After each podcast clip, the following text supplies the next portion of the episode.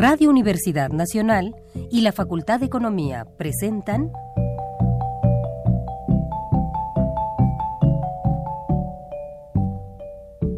Los bienes terrenales.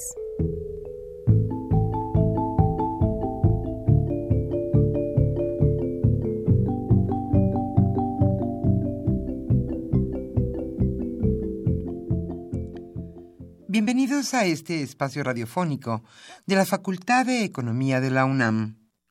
Como cada semana, estamos aquí con ustedes para reflexionar sobre un tema interesante relacionado con la economía, la política, la cultura y las cuestiones sociales.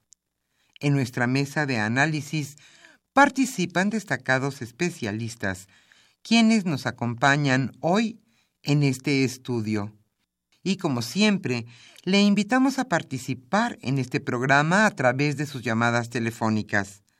Para nosotros es un gusto saber que usted desde su casa, desde su oficina o en el lugar donde se encuentre, se interesa en el tema que tratamos.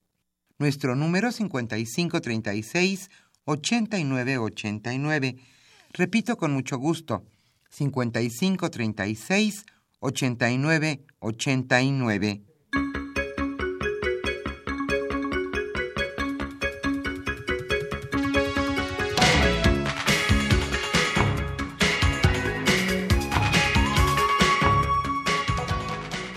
En esta mañana casi, casi primaveral, estamos nuevamente con ustedes en este su programa Los bienes terrenales. Es un gusto estar ante estos micrófonos para compartir con ustedes hoy un tema importante en la agenda nacional.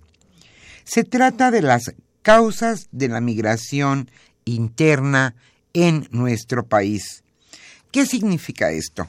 Bueno, pues cuáles son las principales causas de la migración de un estado a otro dentro de México y también hablaremos de qué estados migran, de qué estados migran más los mexicanos y hacia dónde dirigen sus pasos. También quiénes migran más, los hombres o las mujeres, y también de qué edades son los que migran de un estado a otro de la República. Como siempre, para nosotros es un gusto que usted se comunique a este programa a través de sus llamadas telefónicas. Nuestro número 5536 89 89. Y como siempre también, hoy estaremos obsequiando un texto. En esta ocasión se trata de la revista Investigación Económica enero-marzo de 2020 17. Pero antes de iniciar nuestra mesa de análisis, le invitamos a escuchar lo que ha ocurrido esta semana en materia de economía.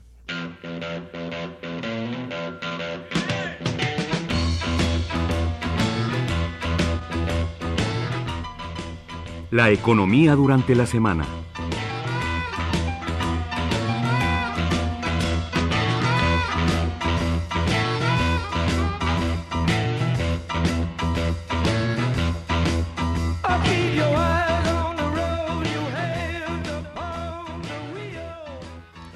La reunión en Alemania del Grupo de los 20 pretende ratificar compromiso con el libre comercio. Los ministros de finanzas de los países del G20, esto es, el grupo de los mayores de las mayores economías mundiales, entre ellas México, se reúnen a partir de hoy en la ciudad alemana de Baden-Baden para buscar un nuevo modelo de gobernanza mundial tras la llegada de Donald Trump a la presidencia de Estados Unidos y para intentar que no renuncie el multilateralismo. Trump ha prometido endurecer la posición de su país ante sus socios comerciales como China, México y Alemania.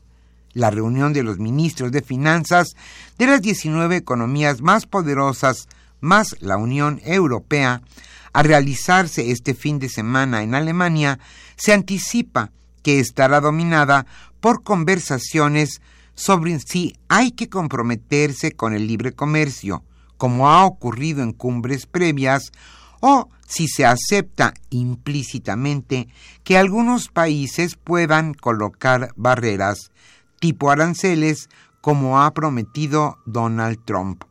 La directora del Fondo Monetario Internacional, Christine Lagarde, ha advertido contra medidas que podrían afectar gravemente el comercio, la migración, el flujo de capitales y el compartir tecnologías.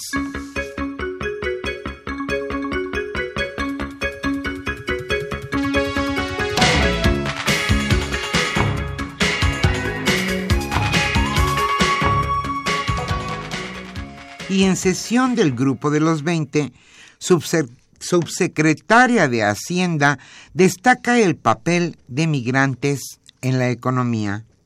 Vanessa Rubio Márquez, subsecretaria de Hacienda y Crédito Público, destacó el papel de los migrantes en la economía global y estimó que alrededor de 250 millones de personas han emigrado de sus lugares de origen por razones humanitarias, políticas y económicas.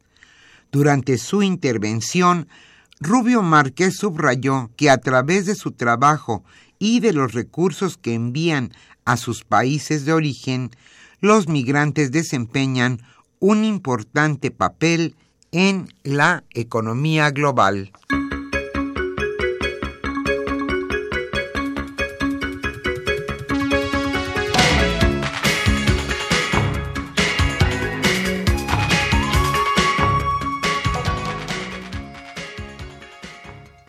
México canjea deuda por 30.815 millones de pesos.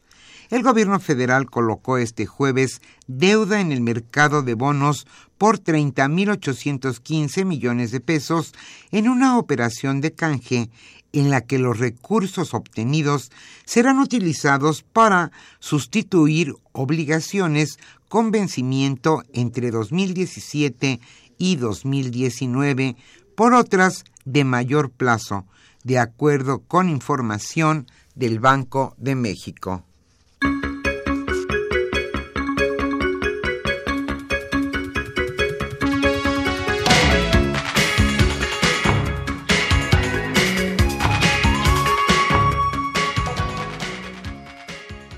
Estados Unidos deportó a 219.932 mexicanos en 2016.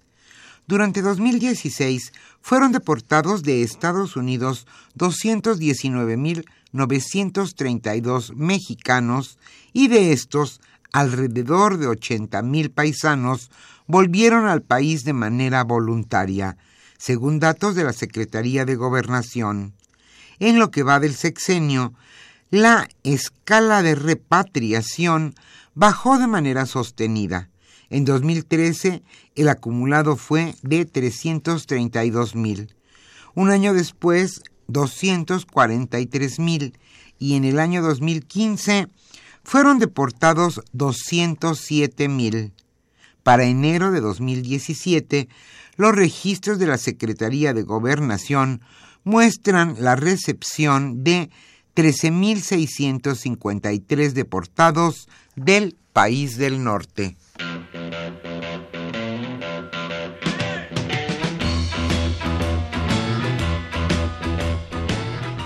El tema de hoy...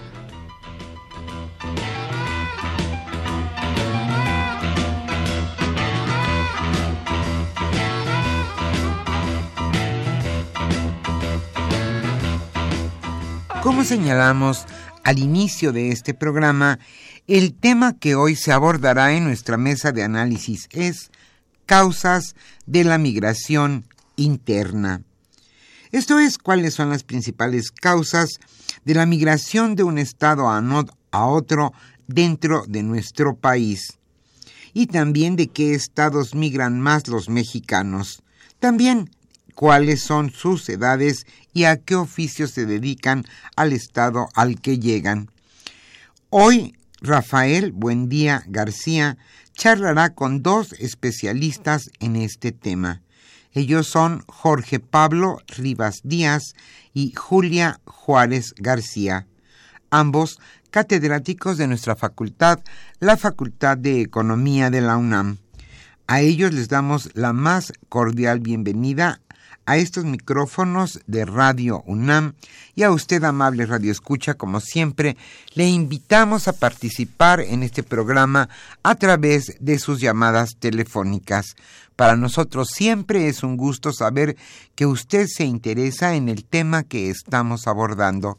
Hoy obsequiaremos la revista Investigación Económica correspondiente a enero-marzo del año 2017. Y también hoy, como siempre, en vísperas del inicio de la primavera, escucharemos en un inicio música de Vivaldi.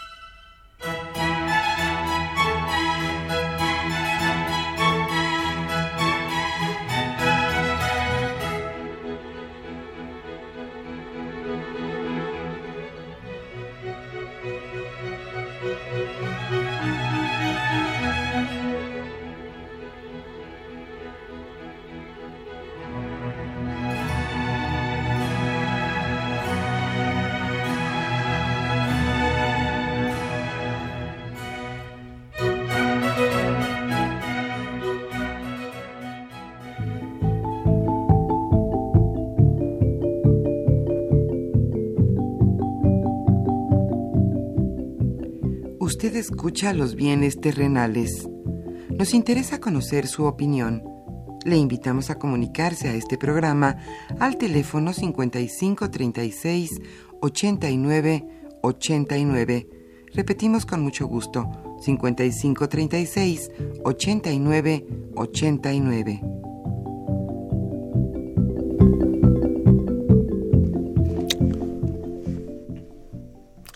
Buenas tardes, queridos Radio Escucha. Soy Rafael Buendía, su amigo, y en esta ocasión vamos a hablar sobre la migración y el desplazamiento forzado interno. Para ello tengo el gusto de tener a dos jóvenes. Uno de ellas es Julia Juárez García y el otro es Juan Pablo Rivas Díaz.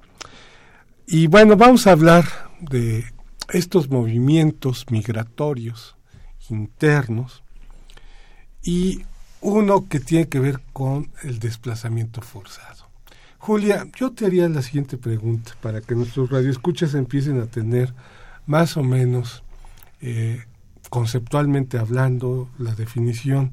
¿Qué diferencia hay, por ejemplo, entre una migración de personas que van de un lugar a otro dentro de nuestros límites fronterizos, ya sea por una cuestión laboral, ¿no? Incluso los libros de historia económica siempre nos decían que había migraciones del campo hacia la ciudad, ¿no? derivados del modelo económico que se estableció a partir de los años 30, 40 del siglo pasado. Y bueno, la Ciudad de México, por ejemplo, la ciudad de Guadalajara, en los últimos años ha habido un nuevo concepto dentro de la migración que se llama desplazamiento interno forzado. ¿Qué diferencia hay entre una migración, digamos, consciente, voluntaria, ¿no? y un movimiento que le hemos llamado desplazamiento forzado? Bueno, bueno, buenas tardes. Este, pues bueno, son varias las, las distinciones. Eh, para empezar, eh, es necesario puntualizar que el fenómeno eh, categorizado como desplazamiento forzado interno es pues relativamente nuevo.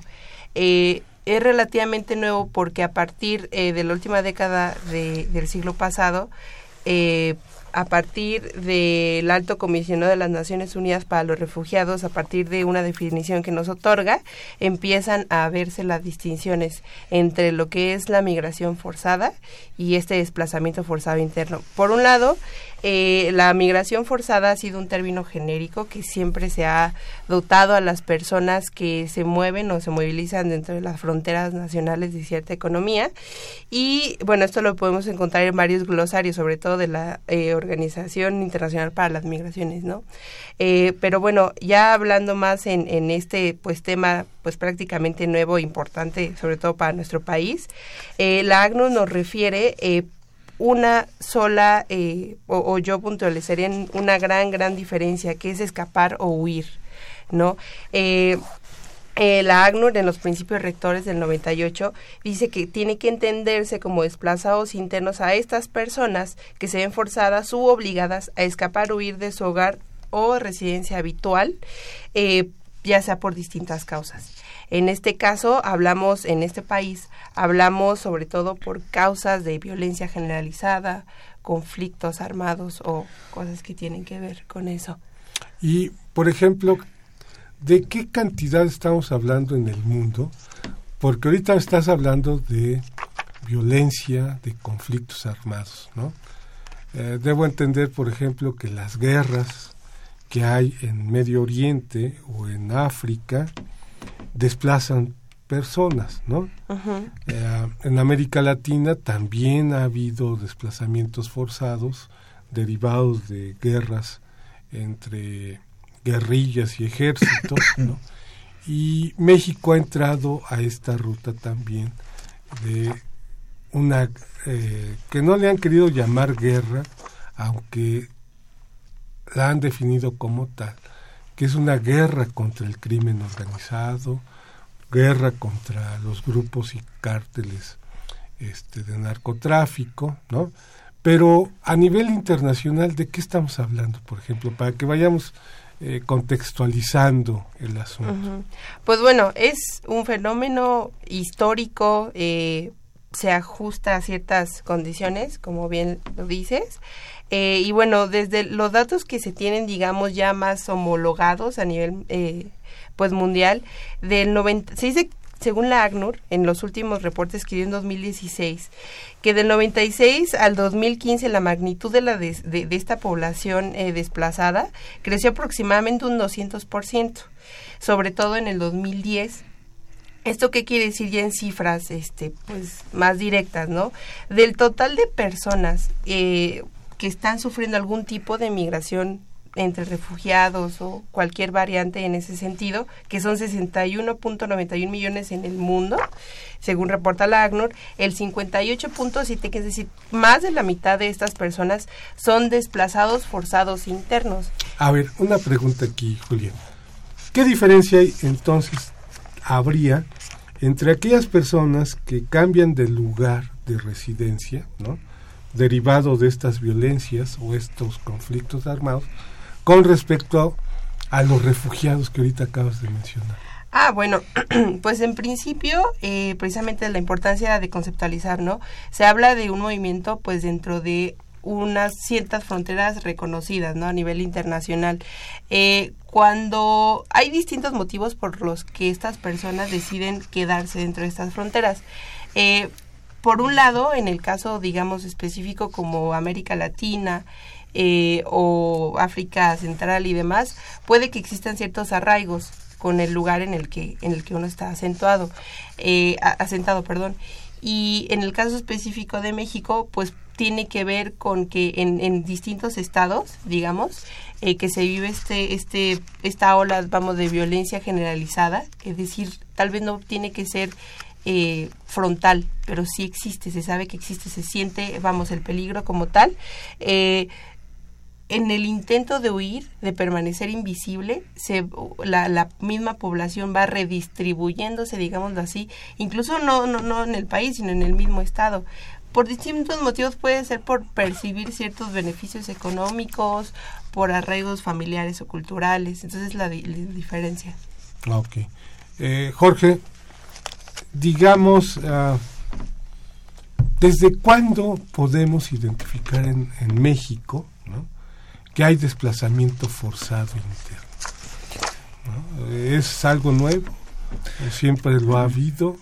Nada más que apenas nos estamos dando cuenta que existe. ¿Qué pasa? Bueno, buenas tardes. Este quisiera aclarar algo antes de comenzar a resolver esta pregunta. En un principio hablábamos de que hay una diferencia entre una migración interna y el desplazamiento forzado interno, que es realmente el tema que estamos analizando.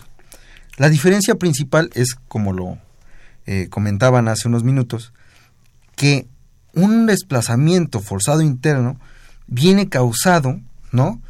Por un, una percepción, ¿no? Una afectación directa a la vida de las personas que necesitan huir de sus lugares donde se, se encuentran arraigados, ¿no? Por el contrario, una migración interna es un movimiento de la población que puede seguir este, la necesidad por buscar mejores oportunidades de empleo e ingreso. Y eso es un fenómeno que siempre ha existido en toda la historia de la, de la humanidad. En México hemos observado que este, la configuración urbana y rural este, se ha venido transformando a través del tiempo. Después de 1970, en esta década, se ve por primera vez cómo es que la estructura urbano-rural en este país se transforma completamente. Anteriormente a esto, éramos un país principalmente este, con vocación rural. Posteriormente a esta década, el proceso de industrialización y urbanización nos lleva a que la gran concentración de las personas se da en localidades urbanas. Ajá. Entonces, haciendo esa precisión, que una sigue las necesidades económicas de la población y otra obedece a las necesidades por sobrevivir, ¿no? En sus localidades, podemos hacer la siguiente aseveración. Ahora sí, entrando al tema como usted nos lo comentaba. No es un fenómeno nuevo. El desplazamiento forzado interno ha estado presente en la historia de México durante los distintos procesos que se han vivido, ¿no? Recordando el concepto que nos este, comentaba Julia, ¿no? Ha habido persecuciones, ha habido afectaciones a las personas desde la colonia, ¿no? Desde la colonia, la revolución, etcétera. ¿Por qué? Porque hemos tenido conflictos armados, como la definición de la ACNUR nos presenta. Ha habido conflictos armados que ponen en peligro la vida de ciertas personas. Hablábamos en la colonia. Habría, este, había en ese momento una segregación indígena. Entonces, las comunidades indígenas que estaban asentadas en sus localidades de manera tradicional por la ocupación territorial se ven forzadas a desplazarse a nuevos lugares o simplemente se ven aniquiladas, ¿no? Entonces, de igual manera, la revolución, ¿no? Y ahora, en la etapa actual, estamos en presencia de un fenómeno que está creciendo en este país, que viene asociado a la violencia y la inseguridad, que por un lado, desde el lado de la economía, viene comandado desde el desarrollo del crimen organizado en el país, que al final y al cabo no es más que un conjunto de este de empresas ilícitas que están haciendo una ocupación territorial y que esto nos lleva a que se transforman sus, las condiciones de vida de las personas. Esta ocupación territorial por parte de los este de las organizaciones criminales, ¿no? Lleva necesariamente a un empeoramiento de las condiciones de vida y nos lleva también a que este, en la etapa actual estas tengan una gran fortaleza, una gran fortaleza en el hecho de que están ocupando población, ¿no? Que no tiene en este momento una fuente de ingresos lícita, ¿no? Como no tenemos fuentes de ingreso lícitos, es más fácil que las personas se acerquen a las oportunidades productivas ilícitas, ¿no? Que valoren de mayor manera este lo que sería la obtención de ingresos de corto plazo derivados de las actividades este, relacionadas a la inseguridad y la violencia que la posibilidad de integrarse a un proceso productivo en, una, en un sector de la producción formal, ¿no? No es lo mismo que una persona se integre a una empresa minera, ¿no? Donde podría tener, este, por lo menos un contrato, ¿no? Y pertenecer a un sector formal de la producción, a que se le pague tres, seis, diez veces más por la misma jornada laboral en una oportunidad ilícita. Entonces, en la actualidad, de 2009 a 2015, se ha incrementado desde la cantidad estimada de desplazados forzados internos en México desde 8 mil hasta 287 mil personas. Hasta 2015. Hasta 2015. Es decir, casi 300 mil personas han sido desplazadas de sus asentamientos originales. Es lo que estás diciendo, Jorge. ¿no? Y Julia, ¿y cuáles son los municipios o cuáles son las, las áreas, tomando en consideración esto de la inseguridad, esto de la violencia, ¿no? resultados de el enfrentamiento del Estado y sus fuerzas, el ejército y la marina, con el crimen organizado, ¿cuáles son las los municipios o dónde está eh, o de dónde vienen esos casi 300 mil personas? Pues bueno, como ya también lo, lo dijo Jorge, este, este fenómeno eh, pues se configura o empieza a estructurarse a nivel pues territorial en función de las zonas en donde hay eh, violencia generalizada y en el caso de México pues el crimen organizado se establece. Podemos encontrar, digamos, de forma general, eh, dos zonas fundamentalmente, ¿no? Dos, digamos, cinturones que se, que se, que se dibujan en el mapa. En principio, este, pues sería al sur del país, o un poco al sur, que es hacia Guerrero, eh, Michoacán, Veracruz. Eh, en estas regiones, eh, estas regiones se caracterizan por la presencia del crimen organizado, no digamos en la circulación como tal de, de, algún tipo de mercancía, sino más bien eh, incluso en la producción de la misma. Entonces, por tal motivo, siendo eh, zonas estratégicas para estas organizaciones, pues empiezan a haber confrontaciones. Y si a esto agregamos además que en los últimos, dentro de las últimas eh, decisiones que ha emitido las distintas administraciones en seguridad pública, existe una confrontación, vamos, más activa con estas organizaciones, pues se potencializa, ¿no? Entonces, por eso, en principio encontramos la zona sur. Eh, por otro lado, el, siguiente, la siguiente zona, que tradicionalmente se ha caracterizado por ser conflictiva, pues desgraciadamente es la frontera eh, pues norte del país. Y ahí en la frontera norte del país se concentran eh, los, digamos, puntos clave para explicarnos este fenómeno. Fundamentalmente es Tijuana, Ciudad Juárez, eh, Camargo, eh, Reynosa, ¿no? en donde encontramos ya una, una relación bastante elevada y, bueno, a la cabeza se encuentra Tijuana con aproximadamente 161.181 eh, O sea, casi la mitad. Sí, aproximadamente. Pues eso, esas son las cifras que nos arrojan. Vamos, teniendo en cuenta no solamente los desplazados, sino las condiciones en las que las personas que ahí se encuentran, se encuentran, valga, la redundancia en este momento, ¿no? Porque todas las personas que no han sufrido, vamos, no han tenido que recurrir a estos recursos, pues seguramente en algún momento se, iré, y se irá vulnerando más su situación y tendrán que, que caer en esta situación, ¿no? Ahora, Jorge, por ejemplo, esas casi 300 mil o las 161 mil de Tijuana, ¿se van al mismo estado de Baja California o se van a otros estados eh, del norte o se vienen para acá al centro de la República? Eh, ¿cuál, ¿Cuál es, eh, hasta dónde llegan esos hallazgos?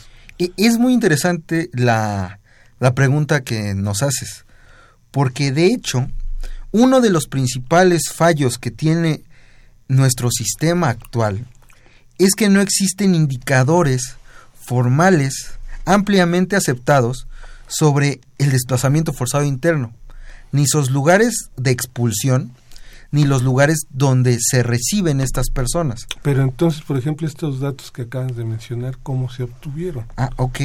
Es que aquí, en cuanto a la construcción de los indicadores, tenemos una complejidad, ¿no? Hay distintas fuentes. La Comisión Nacional de los Derechos Humanos establece una metodología, ¿no? También podemos hacer una proyección que sobre todo es la que vamos a, a estar manejando para calcular los desplazados a nivel municipal. A nivel municipal lo podemos calcular a través de este el porcentaje de viviendas deshabitadas, ¿no? que existen en un municipio, ¿no? Respecto al total de las viviendas que existía en periodos anteriores. Esto nos da una magnitud de las viviendas que se están deshabitando año con año de acuerdo al centro, eh, digo, al censo de población y vivienda. Ajá. Todo derivado de la violencia. Derivado de la violencia. Por eso Julia hace unos momentos hacía la aseveración de que hay tres regiones aproximadamente que generan desplazados forzados internos, pero por distintas causas.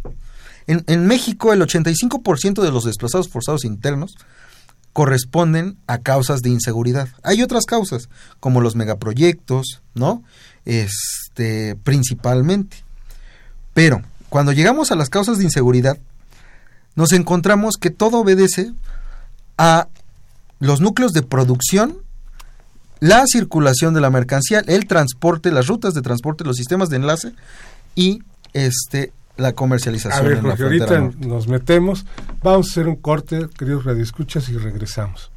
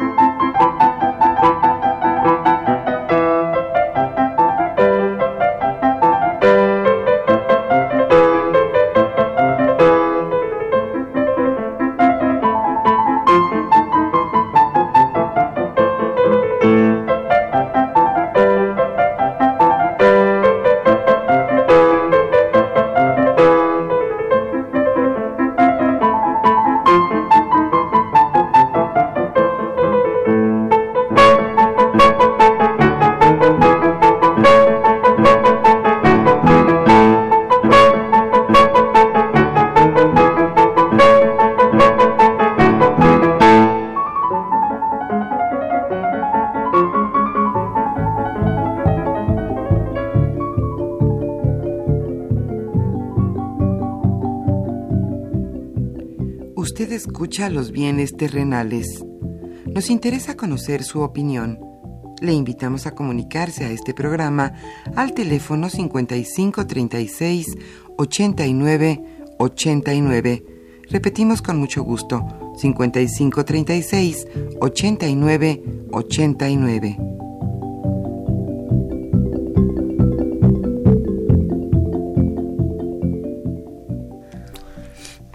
Muy bien, queridos radioescuchas, estamos de regreso, pero a ver, Jorge, estabas diciendo una serie de circunstancias eh, con base en lo que Julia estaba diciendo. Ah, tenemos dos eh, franjas eh, de estados que están, digamos, Michoacán, Guerrero, Oaxaca y un poco Veracruz del otro lado de la República, ¿no? Y por el otro están los estados fronterizos. Eh, los estados sureños, por agruparlos de esa manera, ¿a qué se debe el desplazamiento? Estabas diciendo que a producción, producción de qué, ¿no? Ajá. A ver.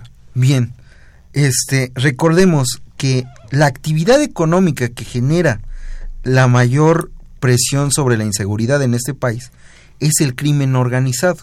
Ajá. No hay crimen más organizado que el que se dedica tran- a la transporte, producción y comercialización de drogas. ¿no? Entonces, de acuerdo a la Comisión Mexicana de Defensa y Promoción de los Derechos Humanos, en su reporte de 2015, Guerrero, Oaxaca y Michoacán son estados que concentran altos índices de desplazamiento forzado interno. Pero por el otro lado, en la franja norte, tenemos a Durango, Baja California, Tamaulipas. Ajá. Ahora, si establecemos estas dos regiones sobre el proceso de producción y comercialización de las drogas, ¿no? Encontramos que la región sur, los desplazados forzados internos, encuentran su causa en la producción de las drogas, ¿no? Y en la franja norte, por los puntos de comercialización de los cruces fronterizos que llevan a este sector a su este, etapa transnacional. Cuando ya llegamos a un lugar, Estados Unidos, donde el valor de esta mercancía es mayor.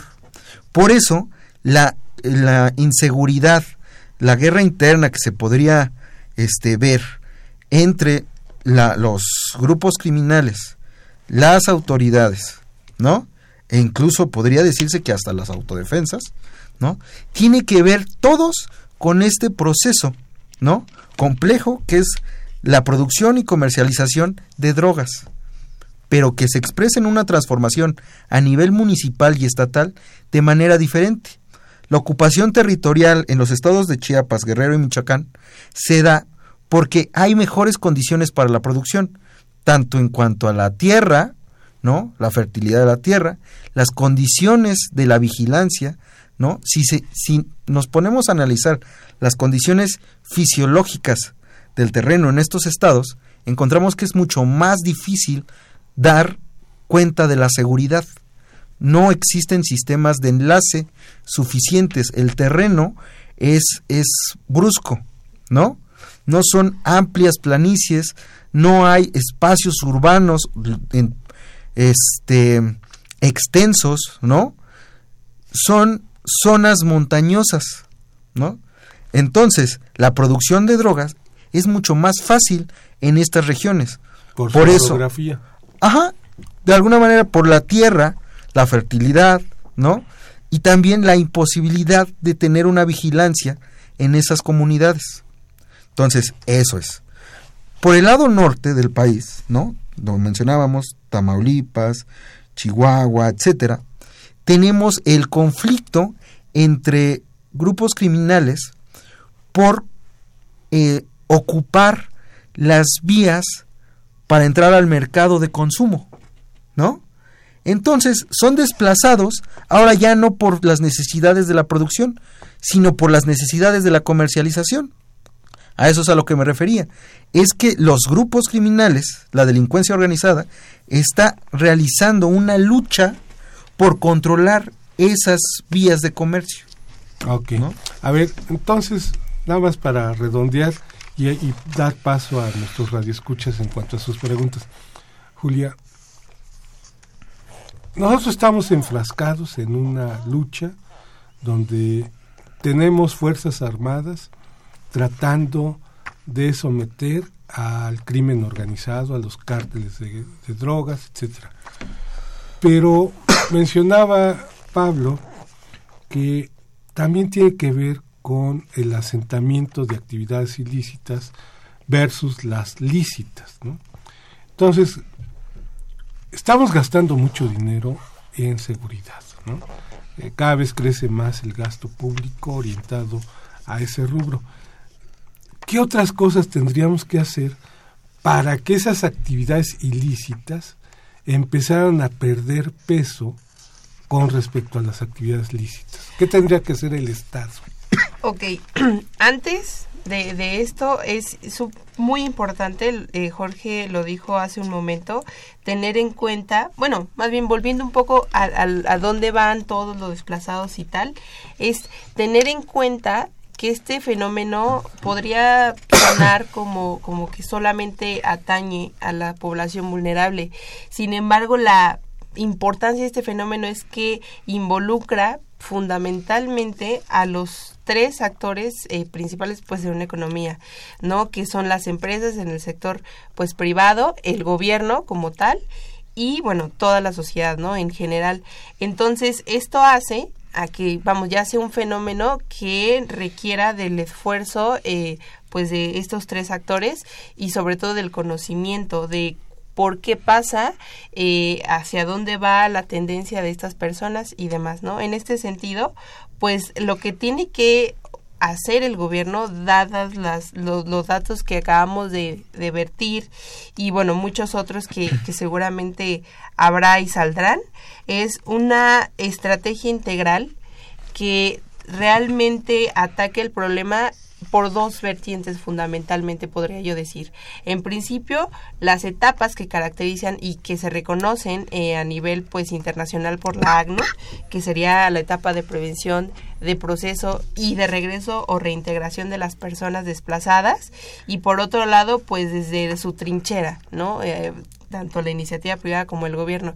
En términos del gobierno estamos acostumbrados a tener digamos una eh, bueno, desde hace más de 10 años a la fecha, una cultura, por decirlo de alguna forma, de confrontar, confrontar, ¿no? Eh, ir y, afrontar al, al, crimen organizado y no ver su causa, ¿no? Verlo como eso, más bien como una causa de otras cosas, sino ver que esto es una consecuencia de algo que realmente puede traer beneficios a largo plazo, que es toda una esfera de factores económicos, políticos y sociales. Por eso la, la solución tiene que ser fundamentalmente una propuesta que integre y que no solo se gaste más, sino se sepa gastar en lo que se tiene que ir, eh, vamos, eh, eh, optimizar, mejor dicho, lo que se está otorgando a estas zonas con altos índices de violencia que solo está causando esto.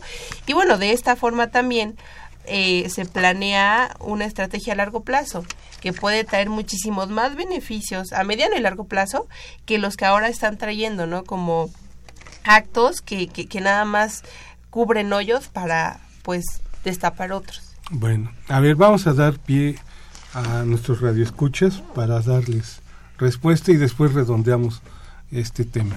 Javier Guerra de la Benito Juárez nos pregunta si se podría promover la permanencia de las personas en sus lugares de origen si esto se apoyara a través de la industrialización o promover un mejoramiento del medio en que viven las personas. Gracias, don Javier. Eh, David Gómez Sixto. Eh,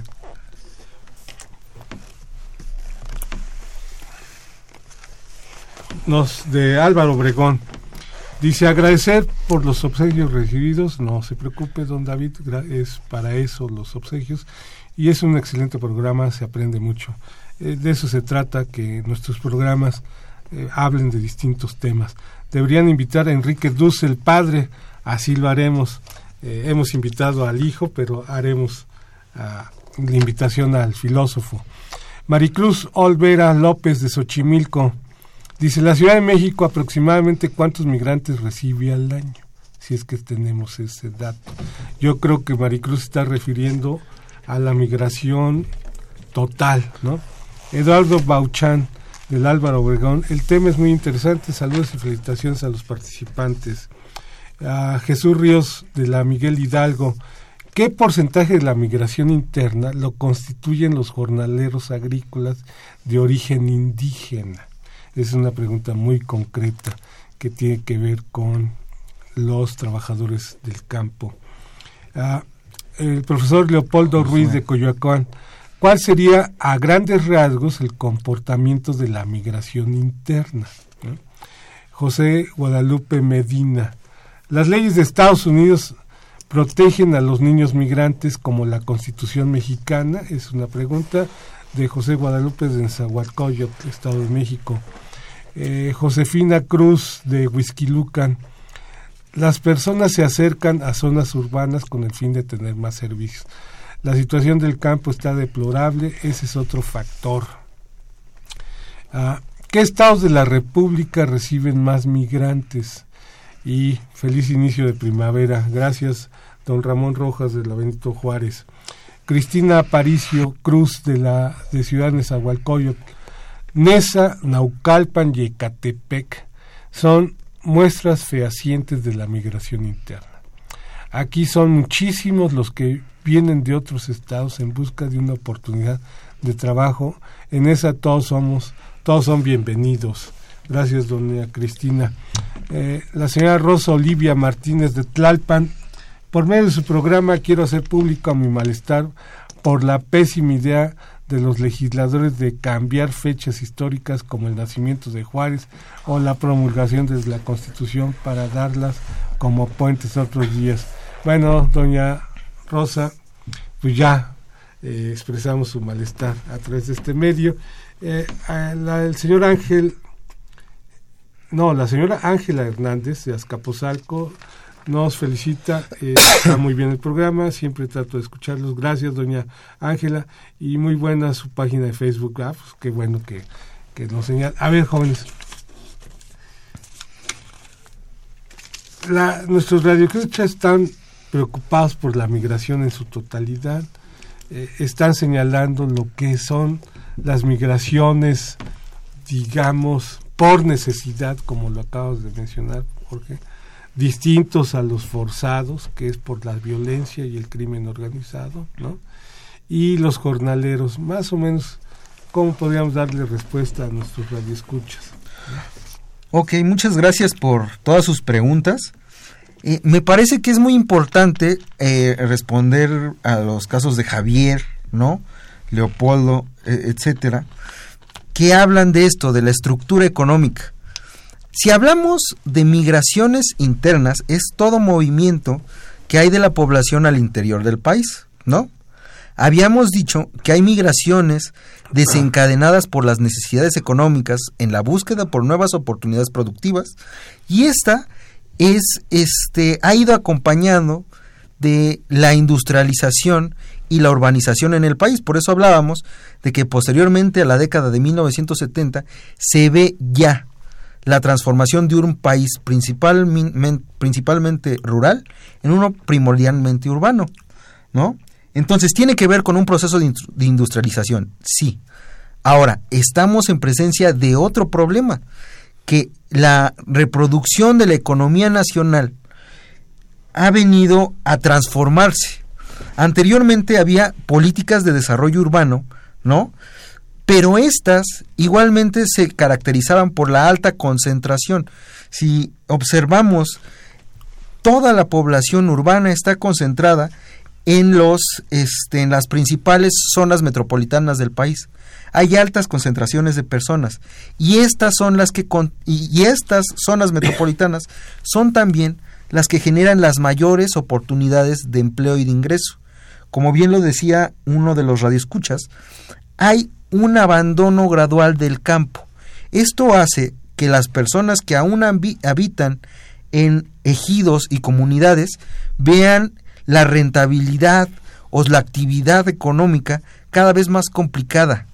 Entonces esto impulsa la migración interna, a pesar del empeoramiento de las condiciones de vida de esa población dentro de las zonas urbanas. Por eso hay un proceso de periurbanización al interior de estas zonas, ¿no? Los centros controlan las principales actividades económicas y conforme nos alejamos del centro de estas zonas urbanas, empeoran las condiciones de vida, aunque siguen siendo mejores en ocasiones que las comunidades rurales. Ahora, en este contexto, el desplazamiento forzado interno y las migraciones internas son diferentes conceptualmente, pero las podemos agrupar en una causa estructural. La causa estructural no sería, este, por ejemplo, el combate a la violencia, no. Sería la estructura económica. Si hay empleo, si hay ingreso, ¿no? Si hay inversiones en las distintas regiones del país, se va a generar el arraigo de las personas a su tierra, ¿no? Y eso es en lo que estamos fallando. La, este, las políticas públicas, las políticas se desarrollan a nivel sectorial y no regional, ¿no? Como trabajamos a nivel sectorial, entonces los distintos sectores de la, este, de la economía se, se, em, se asientan en distintas regiones, pero desocupan gran parte del espacio nacional que queda excluido automáticamente de oportunidades productivas. Entonces, se, con esta dinámica económica, se promueve la concentración de la población, la, la, la movilización de las personas a los mismos centros y por tanto la gran vulnerabilidad de las personas en distintas regiones del país. Un poco dato para nuestros radioescuchas. Más o menos de los 120 millones de mexicanos que están registrados en el censo de población y las estimaciones del Consejo Nacional de Población, el CONAPO, establecen que cerca de 29 millones de mexicanos están eh, sus ingresos, su actividad eh, principal están alrededor del sector agropecuario. Y más o menos este, son 3 millones, 3 millones y medio los jornaleros que andan eh, haciendo un itinerario alrededor de las grandes planicies agrícolas que tenemos, sobre todo en el norte, y cuya actividad agrícola es más comercial, ¿no? Y tenemos incluso niños jornaleros, Y se calcula que son cerca de 3 a tres y medio millones de personas que son prácticamente familias las que están yéndose de un lugar a otro trabajando en el campo en las actividades de cultivo agrícola, ¿no? Y de ahí los programas jornaleros del gobierno en distintas etapas de las administraciones gubernamentales y que el señor Carlos Salinas de Gortari, cuando fue presidente de la República, empezaron a identificar que había este tipo de jornaleros y que había que darles programas sociales eh, a ellos. Ah, entonces, eh, Jorge, es la actividad económica, es ah, el modelo económico lo que ha hecho, por un lado, que haya migración interna en términos generales, ¿no? El hecho de, por ejemplo, los jornaleros, que es un ejemplo que nos ha estado preguntando los Radio Escucha, bueno, pues en sus lugares de origen su agricultura no es lo suficientemente adecuada como para captar y eh, asentar eh, esa población y de ahí que estén yéndose al estado de Morelos, al estado de Sinaloa, al estado de Chihuahua, incluso al estado de Sonora y Baja California. Pero también tiene que ver con que entonces el hecho de que no haya un modelo económico en los diferentes estados ah, hace que las actividades ilícitas empiecen a cobrar importancia, ¿no? Sí. Y esa importancia hace que no solo sea económica, sino también política e incluso social, porque estos organismos ah, empiezan a crear toda una cultura alrededor de estas actividades ilícitas. Pero yo les preguntaría a ambos, ya nada más para redondear esta idea, dado que nos queda un poco tiempo, y digamos que en un minuto y medio, dos cada uno, hicieran una conclusión. Ah, ¿Qué es lo que tendría que hacer el Estado para poder lograr cambiar esto? En un minuto y medio y luego para ti, Jorge, otro minuto y medio antes de que nos vayamos a corte para terminar el programa. Ok, bueno, lo señaló perfectamente bien Jorge. El, el, problema de fondo es una estructura económica y bueno, estaremos de acuerdo y las opiniones del público. Eh, el problema aquí es que si no tengo para comer, que si no tengo ingresos suficientes, los voy a generar porque tengo una familia que mantener. Entonces, si eh, el mercado eh, ilícito o las actividades ilícitas me están dando esa oportunidad, la voy a tomar. Así es como realmente se piensa entonces el problema es económico, ¿por qué? Porque primero yo tengo que darle las condiciones a estas personas de que se puedan sostener solas. Esto solamente lo puede generar el gobierno y no directamente ellos No, no, no, estoy, no, no estoy diciendo que ellos tengan que tener una empresa, al contrario, tienen que, mejor dicho, generar reestructura económica, generar o regenerar aquellas regiones que, bueno, ya son ciudades fantasmas a partir del desplazamiento forzado interno, regenerar, darles estas oportunidades a estas personas para que a su vez la iniciativa privada se vea eh, beneficiada porque tiene mayor mano, más mano de obra, tal vez más calificada en algún momento, mejores condiciones de infraestructura y otras cosas, ¿no? Entonces es una situación que no solo, no solo pretende a partir de esta integración de planes eh, beneficiar a la sociedad, sino incluso también a, la iniciativa privada y el Estado a partir de eh, promover una cultura del mercado formal, de captar mayores eh, ingresos y sobre todo ahorrar y no estar gastando y gastando en seguridad pública únicamente. Entonces, Jorge, ¿estaría mal la estrategia que estamos haciendo? ¿O parcialmente está mal? Ya nada más en minuto y medio, antes de que nos vayamos. Bueno, preguntaría cuál de todas las estrategias. Porque de acuerdo al Plan Nacional de Desarrollo se establece un conjunto de metas, estrategias, lineamientos que nos permiten definir la política pública de este país. Entonces, si hablamos de la Estrategia Nacional de Seguridad, ¿no? Este es un tema, ¿no? Muy grande. Que tendríamos que estar trabajando también para la industrialización, reindustrialización de este país, la generación de empleos, de ingresos en distintas regiones, ya no por sectores, sino por regiones, desarrollar una estrategia de desarrollo nacional estructurada alrededor de las regiones para generar arraigo de las personas a sus lugares de origen, ¿no? A partir de esta redistribución de las actividades y de las estrategias, no a nivel sectorial, sino a nivel regional, yo creo que podríamos, podríamos comenzar a trabajar las transformaciones de la política pública. Ahora nada más para, para cerrar. Medio este, minuto. Ah, ok, bueno. 15 segundos. Este, el gobierno, bueno, esta es una tarea que corresponde a las empresas, al gobierno y a la sociedad. Todas debemos de participar. Bueno, está bien. Todas debemos de participar, pero en lo que corresponde al gobierno necesita realizar dos actividades.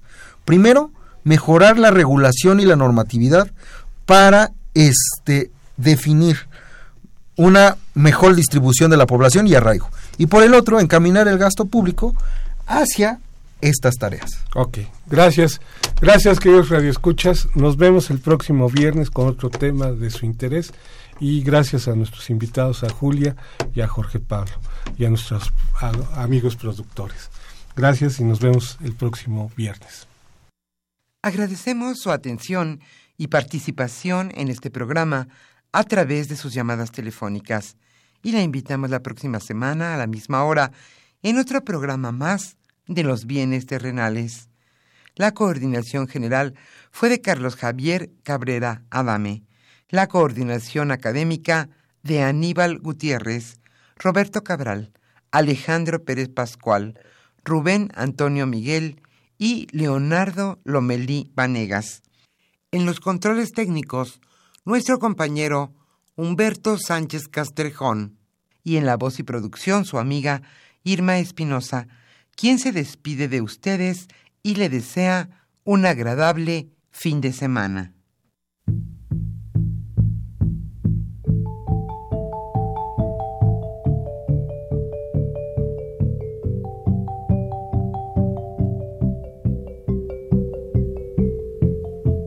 Radio Universidad Nacional y la Facultad de Economía presentaron